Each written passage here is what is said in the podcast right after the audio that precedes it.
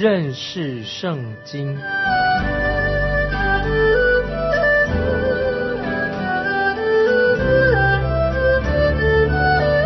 认识上帝的话，把上帝的话带到全世界。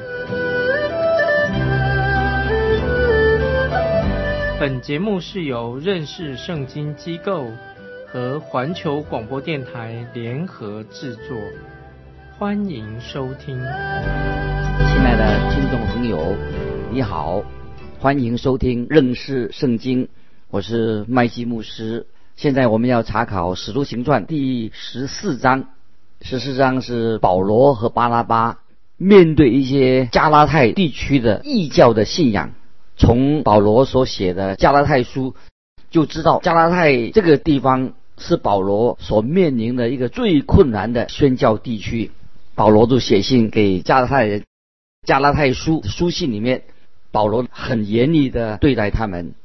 因为加拉太这些基督徒对象是一群在灵性上有很重大偏差的人，他们后来是偏离了神的正道，所以保罗是给他们写加拉太书。以后我们会谈到关于他们的事情。保罗他们就探访这些教会，加拉太地区的教会比其他的教会更多，因为这些教会有特别的需要。在保罗第一次宣教之旅就进到这个加拉太的地区，好多年以来。这些加拉太地区的人都保持着他们自己原有的习俗跟他们的语言。保罗在第一次宣教之旅当中，他所建立的一些教会就是在这个加拉太地区。于是保罗以这个地区用加拉太来作为名字，为当时的教会命名。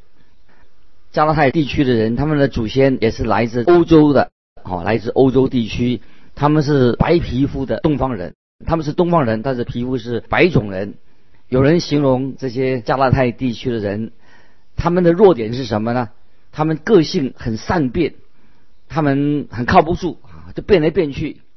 但是也有人形容这个加拉太地区的人，他们很直爽，很冲动，有时心又很软。他们也很聪明，很爱现，有时他们变来变去，有时又很有自信。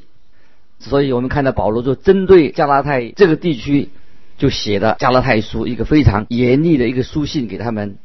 以后我们可以看到，那这些背景，让我们读使徒行传的时候，或者看加拉太书的时候啊，就会比较清楚。我们也知道宗教改革啊，马丁路德这个人，他就是按照这个加拉太书来作为他宗教改革的一个基础。因为加拉太书是写给像我们啊，就今天你跟我写给我们。这一类的人，现在我们来看《使徒行传》十四章第一节：二人在以哥念同进犹太人的会堂，在那里讲的，叫犹太人和希利尼人信的很多啊。这第一节说，二人在以哥念同进犹太人的会堂，在那里讲的，叫犹太人和希利尼人信的很多。我们已经看到保罗这一群人，他们都越过了狭长的溪流基岛。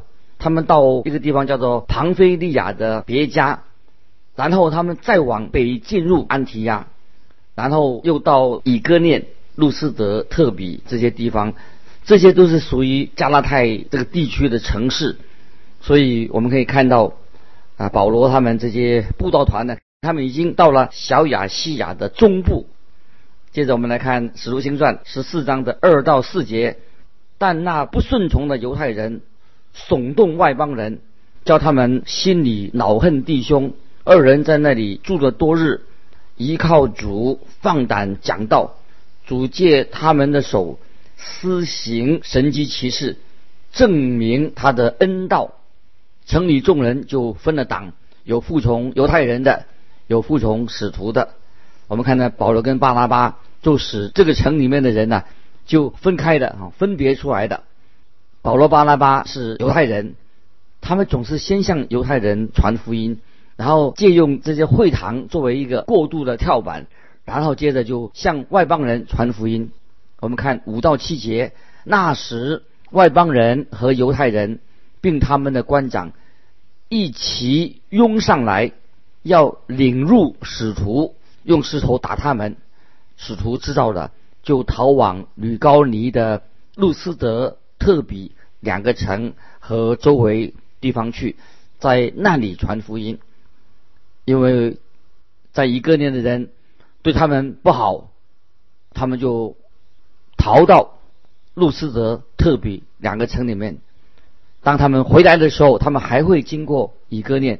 显然，这个地方有些人啊是就是信徒，已经信主了。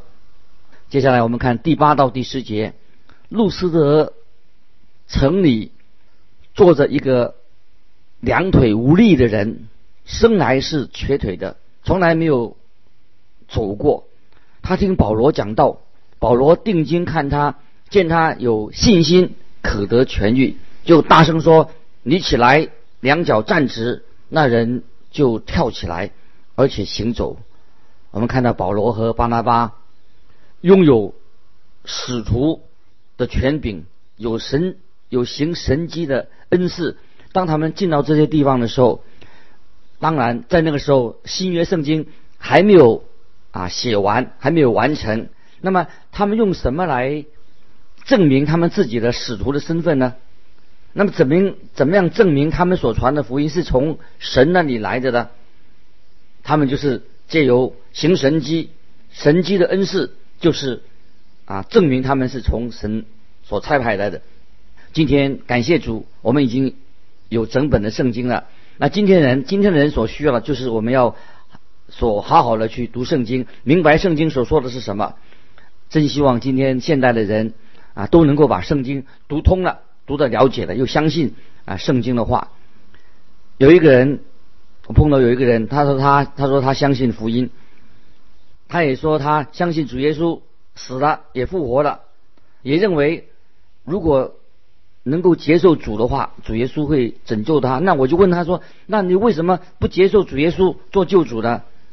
那么那个人就开始提到一些人，他说啊这些人的，他说我碰了某某人哦，那些人的信仰。他们的信仰所信的跟他们的行为不一致，这些人有问题。后来我就对他说：“你要把你的眼睛从这些人的身上转移吧，别老是注视这些人。为什么一直看着这些人呢？在第一世纪的使徒，他们行了很多的神迹，当时的人也会把眼睛就定睛在这些使徒的身上。但是我们。”今天啊，每一个弟兄姊妹，我们也必须要把眼光从使徒的身上，从人的身上移开，转向主耶稣基督。要转向耶稣基督的话，我们眼睛不要定睛在人的身上。如果今天你把眼光定睛在神的话语上面，我们要看神的话，神自己说了什么，这是非常重要的。主耶稣告诉了我们什么？那么我们如何来借着主耶稣来跟神建立的关系？这些是最重要的。因为有一天你我都要站在主耶稣面前。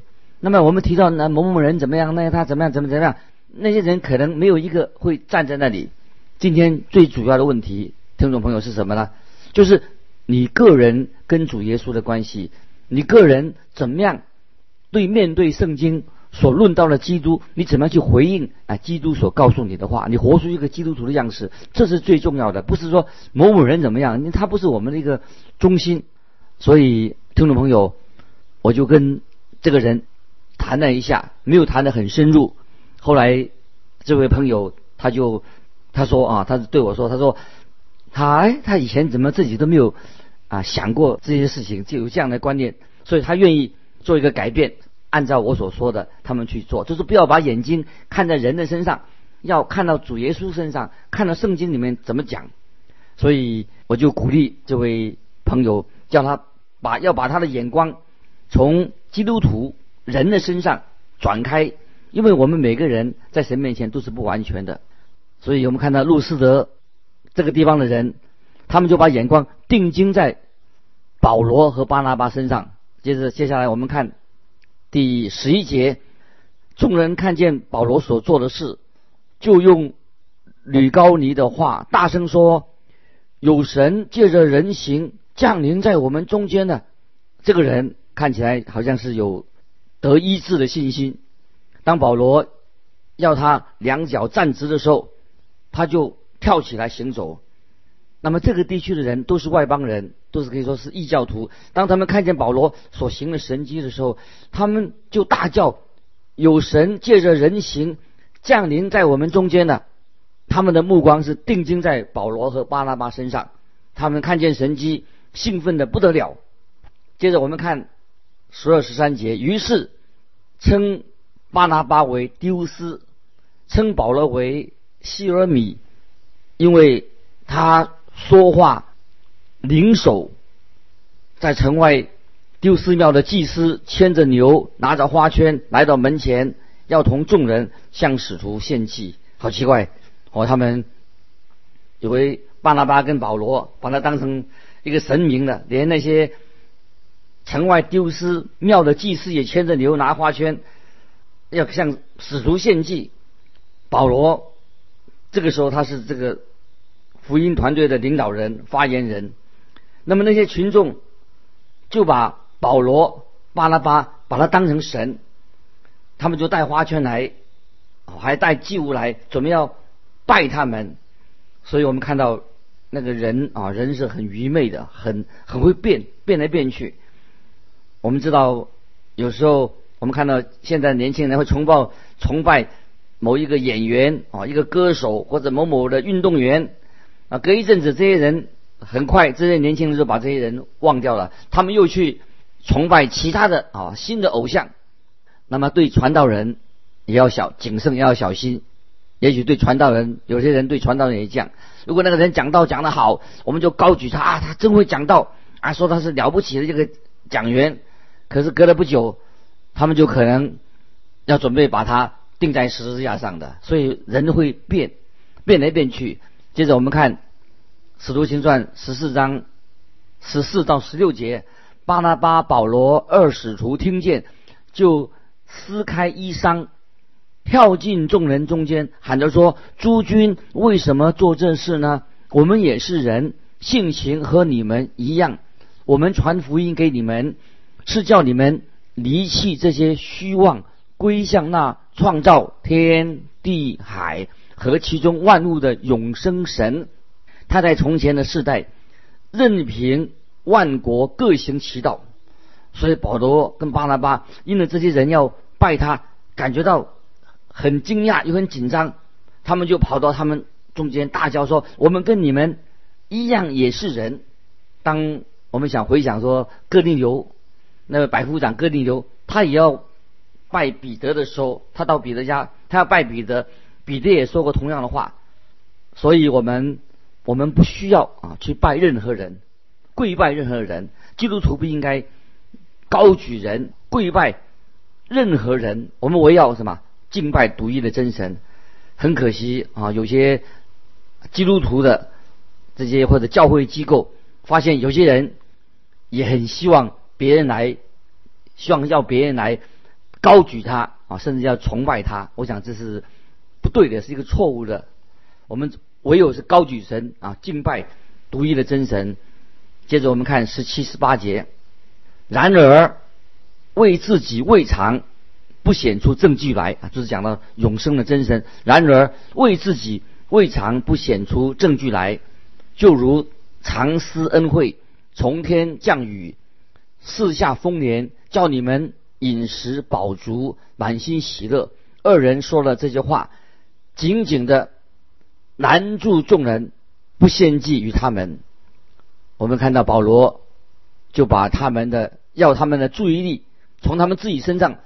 转到永生的真活神，转到定睛在创造主的身上，要他们远离那些异教、外邦的偶像，还有那希腊那些偶像，要离开这些，要他们定睛在永生的真神创造主的身上。接着我们看，接着看十九节，但有些犹太人从安提亚和以割念来挑唆众人，就用石头打保罗，以为他是死了，便拖到城外。我们看到啊，保罗这个时候受到逼迫了，太不可思议了。这些人怎么这么善变呢？前一天还准备把保罗跟巴拿巴当作神来敬拜，隔一天，怎么他最重要？他们就要用石头来要打死保罗，把保罗打死了。那么这跟今天很多时尚流行的人一样啊，变来变去的是啊，就是说我们看到这些人就把用石头把保罗打死了。圣经说，以为他已经死了，就把他拖到城外。我自己认为他的确是死了。为什么呢？因为在哥林多后书十二章二到四节，在哥林多后书十二十二章二到四节，保罗这样说：“我认得一个在基督里的人，他前十四年被提到。”第三层天上去，或在身内，我不知道；或在身外，我也不知道。只有神知道。我认得这人，或在身内，或在身外，我都不知道。只有神知道。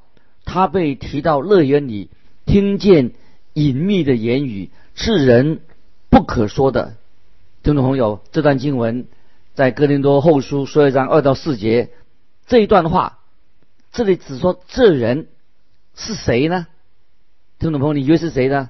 这人，我认为就是保罗，在哥林多后书十二章第七节这样说：哥林多后书十二章七节说，又恐怕我因所得的启示甚大，就过于自高，所以有一根刺加在我肉体上，就是撒旦的差役。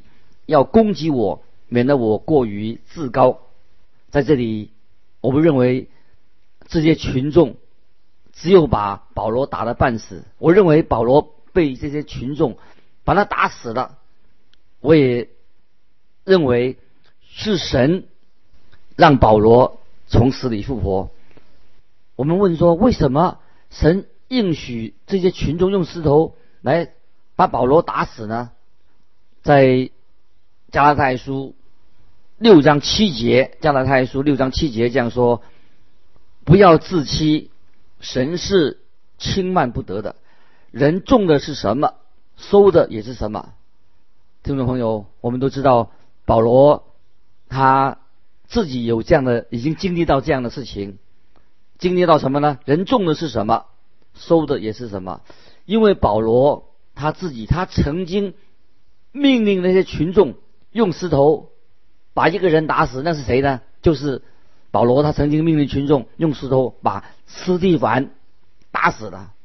也许有人不同意这样的说法，可是现在他已经是基督徒了。没错，即使一个人已经信了主耶稣，但是他自己仍然要收拾他之前所做的事情。的后果，他要接受这个后果，这是一个啊自然那个法则，是运作在我们生活中的法则一样。我们要承担我们所做的事情的后果，我们要接纳这个后果。所以我们看到保罗他自己曾经把斯蒂凡打死，所以现在他也自己也遇到这样的事情。因为扫罗那个时候叫做扫罗，他跟群众一同。用石头把斯蒂凡打死，结果多年之后，同样的事情就发生在保罗他自己身上。这是我个人对这样的事情的看法。接着我们看二十节，门徒正围着他，他就起来走进城去。第二天，同巴拉巴往特比去。我们看到保罗好像从死里复活了。那么这是一个神迹。一个被石头打死的人，一定伤势很重，死了。但是我们知道，保罗却第二天就站起来，就隔天啊继续往前走。不管是不是从死里复活，但是我们看见这是一件神迹啊，发生在保罗的身上。感谢神。接着我们看二十一到二十二节，《使徒行传》十四章二十一到二十二节。对那城里的人传了福音，使好些人做门徒，就回路斯德、以哥念、安提阿去，兼顾门徒的心，劝他们恒守所信的道。又说：我们进入神的国，必须经历许多艰难。是的，我们做基督徒的，确实我们要横守神的道，我们要进到神的国，的确会经历许多的艰难。也许听众朋友你有这样的经历，但是我们不要灰心。接着我们看，说到这个地方啊，特比，特比啊，是一个关键的一个地点。特比这个地方为什么说是一个关键的地点呢？就是他们这群保罗这个布道团布道旅行的是一个终点，他们就从这里到了一个终点以后，他们就从这里又往回走，这个布道团就往回走的，又经过来过的地方，路斯德、以哥念、安提亚，就顺着经过这条路。顺着原路再回到啊，他们原来啊出来的地方，那安提亚出来的地方。接着我们来看第十四章的二十三节，二人在各教会中选立了长老，又进师祷告，就把他们交托所信的主。他们这个时候已经往回走了，他们正经过比西底和庞菲利亚。再到别家城在那里讲道，然后他们又到亚大利这个地方，就坐船回到安提亚。我们看见使徒他们出去传道，到了小亚细亚的地方啊，工作告了一段落了。那么从特比那个地方是他们的一个终点，旅行步道的终点。那么他们从那里就往回走，经过他们。以前去过的地方，就顺着原路回去的。现在我们来看《使徒行传》十四章二十三节，二人在各教会中选立了长老，又进师祷告，就把他们交托所信的主。所以现在他们就往回走了，经过比西底和庞菲利亚，那么再到这个别家城去讲道，那么然后他们就坐船。啊，回到原来他们来的地方安提亚那个地方。现在我们看《使徒行传》第十四章的二十六到二十八节，从那里坐船往安提亚去。当初他们被众人所托，蒙神之恩，要办现在所做之功，就是在这地方。到了那里，聚集的会众就述说神借着他们。所行的一切事，并神怎样为外外邦人开了信道的门，二人就在那里同门徒住了多日。感谢神，保罗跟巴拿巴他们可以说成立的，好像成立一个布道团，出去传道。那么又回到安提亚，那么这个地方是原来是差派他们出去的教会，所以他们这个时候回来以后，应该是满心欢喜的。报告他们所宣教的过程跟他们的经历，他们一定会向他们说：神已经打开了向外邦人传福音的门，这是很奇妙。按照神的应许，我们都是知道，当福音刚刚开始向外传的时候，早期教会的成员完全是犹太人，就是希伯来人。那么感谢神，教会就开开开始在转变，慢慢的改变。那么有些外邦人也进到啊教会里面来，跟犹太人、希伯来人一同敬拜神。可是现在福音已经传到外邦的地方了。我们看见在小亚细亚的教会，全部都是外邦人。那么在小亚细亚的地方，当然也有一些犹太人，但是我们会看到，在大多地区的犹太人仍然。拒绝主耶稣的福音，但是奇妙的就是外邦人却接受了福音。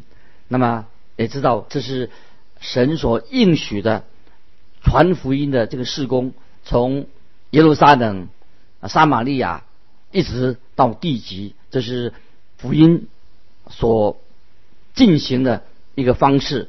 感谢神，我们知道神的话已经应验在这个世代里面。今天福音仍然要借着神所拣选的教会传到世界各地。听众朋友，巴不得在传福音的事工上，你也有份。在使徒行传，我们就看见圣灵的工作，那差派他自己所拣选的人去各地传福音。今天感谢神，福音也传到我们，巴不得我们听众朋友，你也是成为一个福音的使者。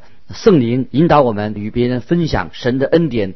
今天我们就分享到这里，听众朋友，如果你有什么感动，欢迎你来信跟我们分享，请寄信寄到环球电台认识圣经麦基牧师收。愿神祝福你，我们下次再见。